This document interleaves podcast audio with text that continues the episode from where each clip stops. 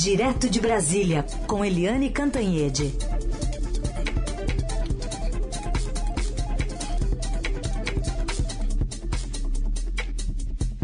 Oi, Eliane, bom dia. Bom dia, Carolina. Bom dia, ouvintes. Bom, vamos à manchete do Estadão, Estadão dessa liberação de mais de um bilhão de reais nos últimos dias do orçamento secreto para movimentar mundos e fundos, né, e, e deputados pró-PEC dos precatórios. Foi por acaso? pois é, será que foi por acaso, né? Será que foi uma coincidência? É difícil acreditar que foi, né? A reportagem dos nossos colegas repórteres Breno Pires e André Chalders no Estadão de hoje mostra que o governo simplesmente empenhou 1,2 bilhão das chamadas emendas de relator, né, aquele mecanismo de RP é, 9 do, do Congresso que jorra uma dinheirama para os parlamentares sem que eles precisem especificar onde, como, para quem, como. É uma espécie de cheque em branco, sem fiscalização. E segundo a reportagem do Estadão, cada parlamentar recebeu até 15 milhões. E quem coordena as negociações é o próprio presidente da casa, Arthur Lira, que assumiu ali o touro à unha na negociação e na pressão e no favorecimento, enfim, na negociação para aprovar o, a tal da PEC dos precatórios, que eu, na coluna de hoje no Estadão, chamo de PEC da reeleição. E é incrível porque essas coisas colam, né? Colam.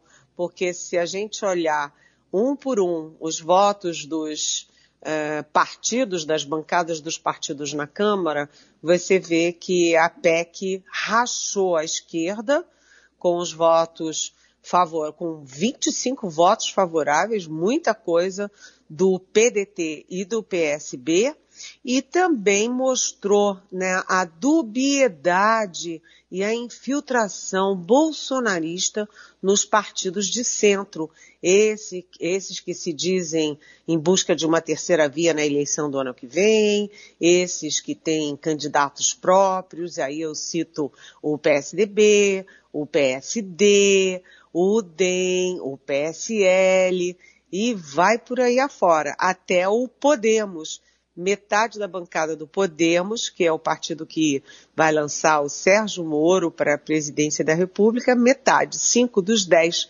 deputados votaram a favor da PEC. Foram principalmente dois os motivos alegados para essa votação. Um é explícito, que é aquela coisa, né? Muita gente diz que é contra o Bolsonaro, que não, que não vai que não vai votar com o Bolsonaro e tal, mas a gente sabe que eles estão com o pé em cada canoa, né? E se o Bolsonaro crescer e viabilizar a reeleição dele, eles não querem brigar com o Bolsonaro, querem estar dentro. Então, um foi esse apelo.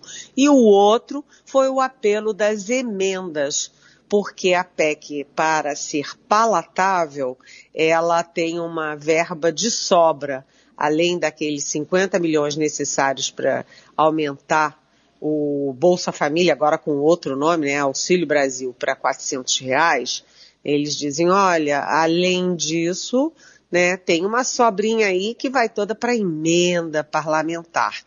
Então, olha, é, essa PEC é uma, é uma mancha, mais uma mancha. E, Carolina, foi aprovada só por quatro votos. Precisavam 308, ela teve 312. Qualquer sacudida, ela pode perder esses quatro votos no segundo turno, que vai ser na terça-feira que vem. E depois ainda tem dois turnos no Senado. Tem muito chão pela frente, a guerra continua. Uhum.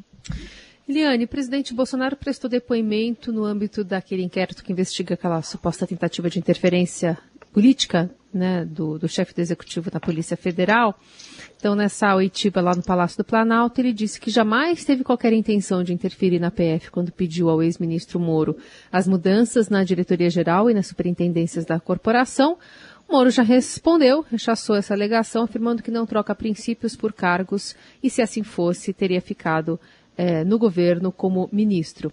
Queria é, te ouvir sobre essa investigação e o que, que os delegados estão achando disso também. Olha, primeiro é o seguinte, essa história está se enrolando muito tempo, né? É uma história, o Moro já saiu do governo há bastante tempo, né? E, foi o Moro que acusou o presidente Bolsonaro uh, de interferência política na Polícia Federal. E foi exatamente por esse motivo que o Moro saiu do governo, né? É, ele não faria isso à toa. E os próprios é, delegados acharam todo esse depoimento muito esquisito.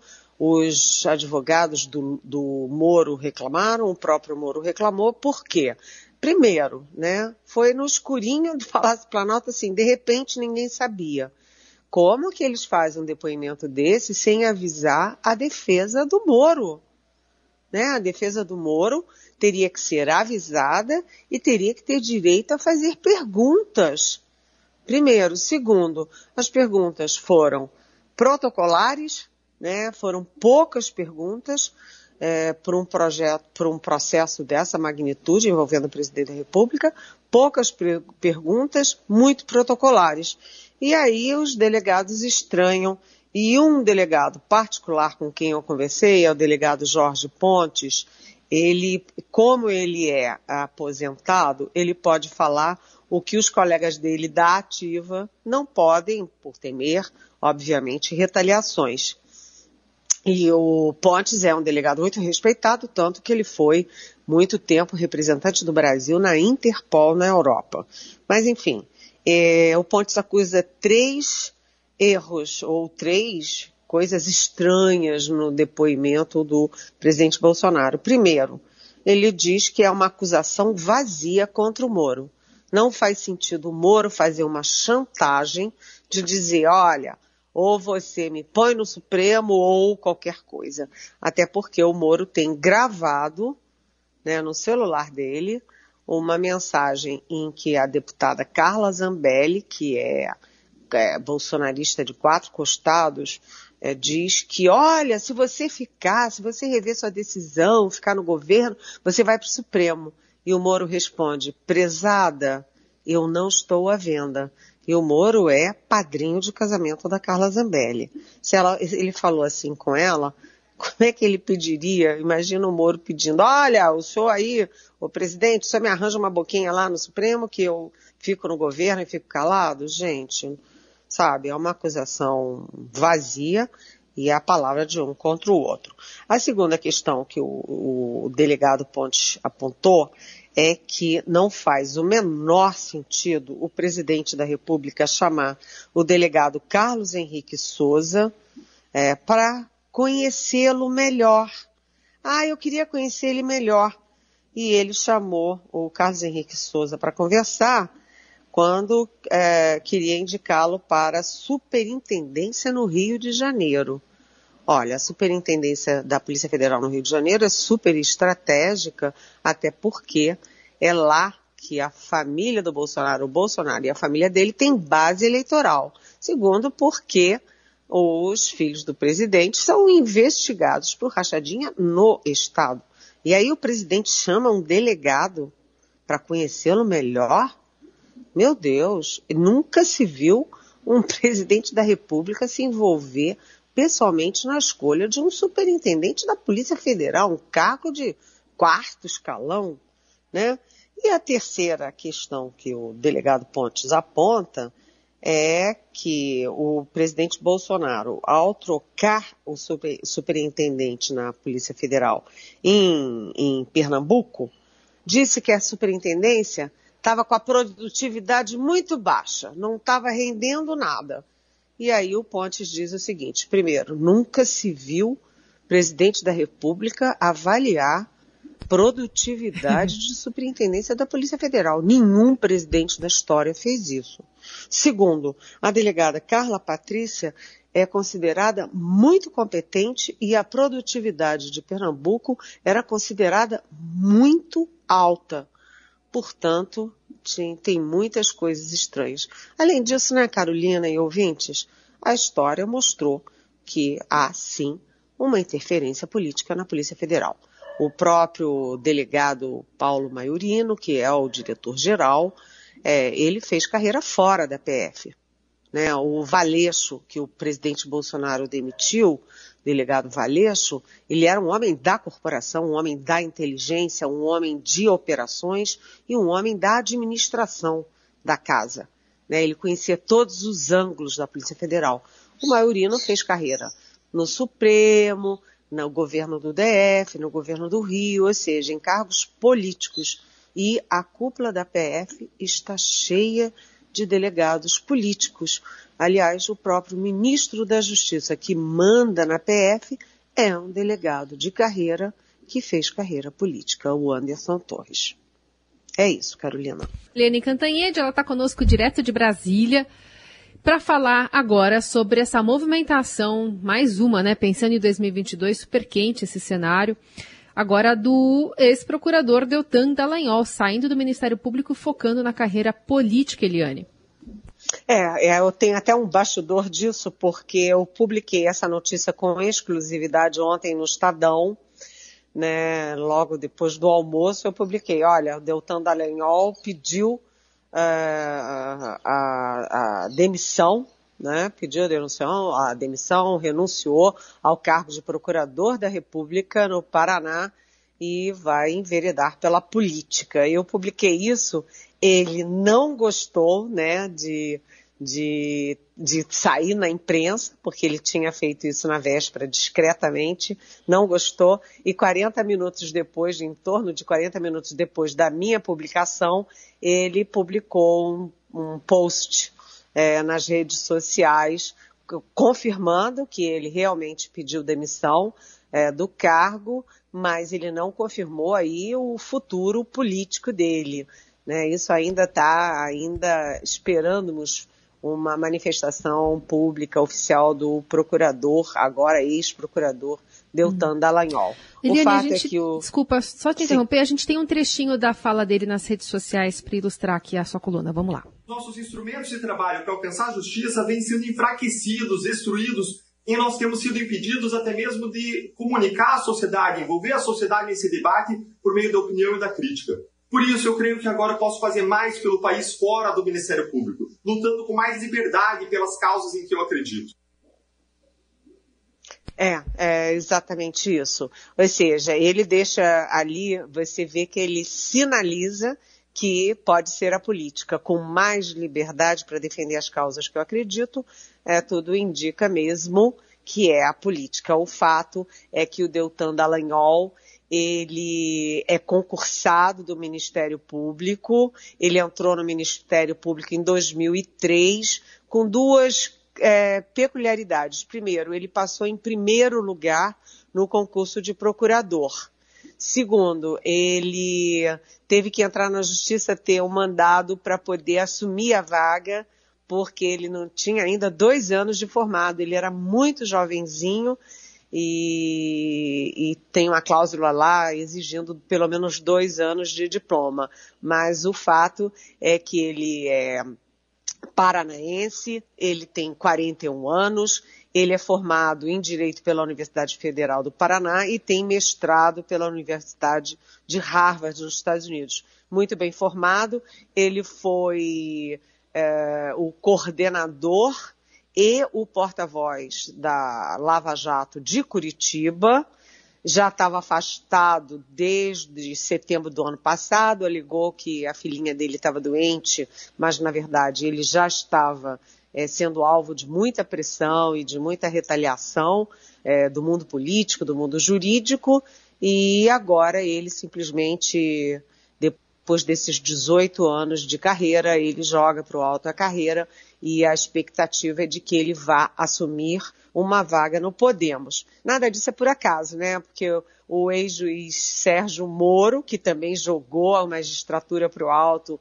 e vereador pela política, vai se filiar no dia 10 ao Podemos. Agora, o destino mais natural para o Deltan Dallagnol é também o Podemos. E o líder do Podemos, o líder nacional, é o senador Álvaro Dias, que é paranaense, tanto quanto Moro, tanto quanto o Deltan Dallagnol, que viveram os momentos gloriosos da Lava Jato, fizeram é, história e foram conhecidos no mundo inteiro, mas também amargaram e vem amargando aí a reviravolta que simplesmente esvaziou e enterrou a Lava Jato. O mais provável é que Deltan Dallagnol concorra, a um cargo de deputado federal pelo Podemos em 2022. Mas isso ainda depende de uma confirmação do próprio Dallagnol. Muito bem. Eliane, tem perguntas aqui dos nossos ouvintes, uma delas do Daniel, dizendo que muito se fala do desejo de uma candidatura de terceira via. O candidato que está em terceiro lugar, Ciro, não é considerado candidato de terceira via. Dito isso, pergunto se o candidato, então assim, tem que ser de centro-direita. E se Ciro, com essa suspensão da candidatura, também não estaria achando uma saída honrosa das eleições porque não decolou até agora? Oi, é, bom dia, Daniel é, é, o que se diz, né? A boca é pequena e já, já há também aí declarações é, malvadas é, dizendo que, na verdade, o Ciro Gomes está procurando uma saída honrosa. Por quê? O Ciro Gomes, ele já concorreu três vezes à presidência da República, ele tem recall, ele é um cara muito inteligente, que se expressa muito bem, foi governador bem sucedido, bem avaliado do Ceará, e ele tá, é o que está em campanha há mais tempo para a presidência em 2018. Tem um super marqueteiro, considerado o principal marqueteiro do país, que é o João Santana, que criou a, aquela marca do Lulinha Paz e Amor. E, e mesmo assim fica patinando em 6%, nunca chegou a dois dígitos na campanha. Então, Daniel, é, é o que se diz a boca pequena, que sim, pode ser uma saída honrosa, ou pode ser um golpe ali de mestre para obrigar o PDT a rever seus votos. Até porque se o PDT rever os seus votos, reverte também a própria votação da Câmara. Com quatro votos, basta mudar quatro que acabou essa história, né? Agora, é, na candidatura de, de centro, sim, é, é uma candidatura, quando se fala em terceira via e centro, é a centro-direita porque a, a, a esquerda está ocupada pelo Lula, né? a centro-esquerda tem a candidatura própria do Cira por enquanto, tem alternativas. Né? A direita está ocupada pelo Bolsonaro. Né? Bolsonaro e os partidos bolsonaristas, republicanos, PL, PTB, etc.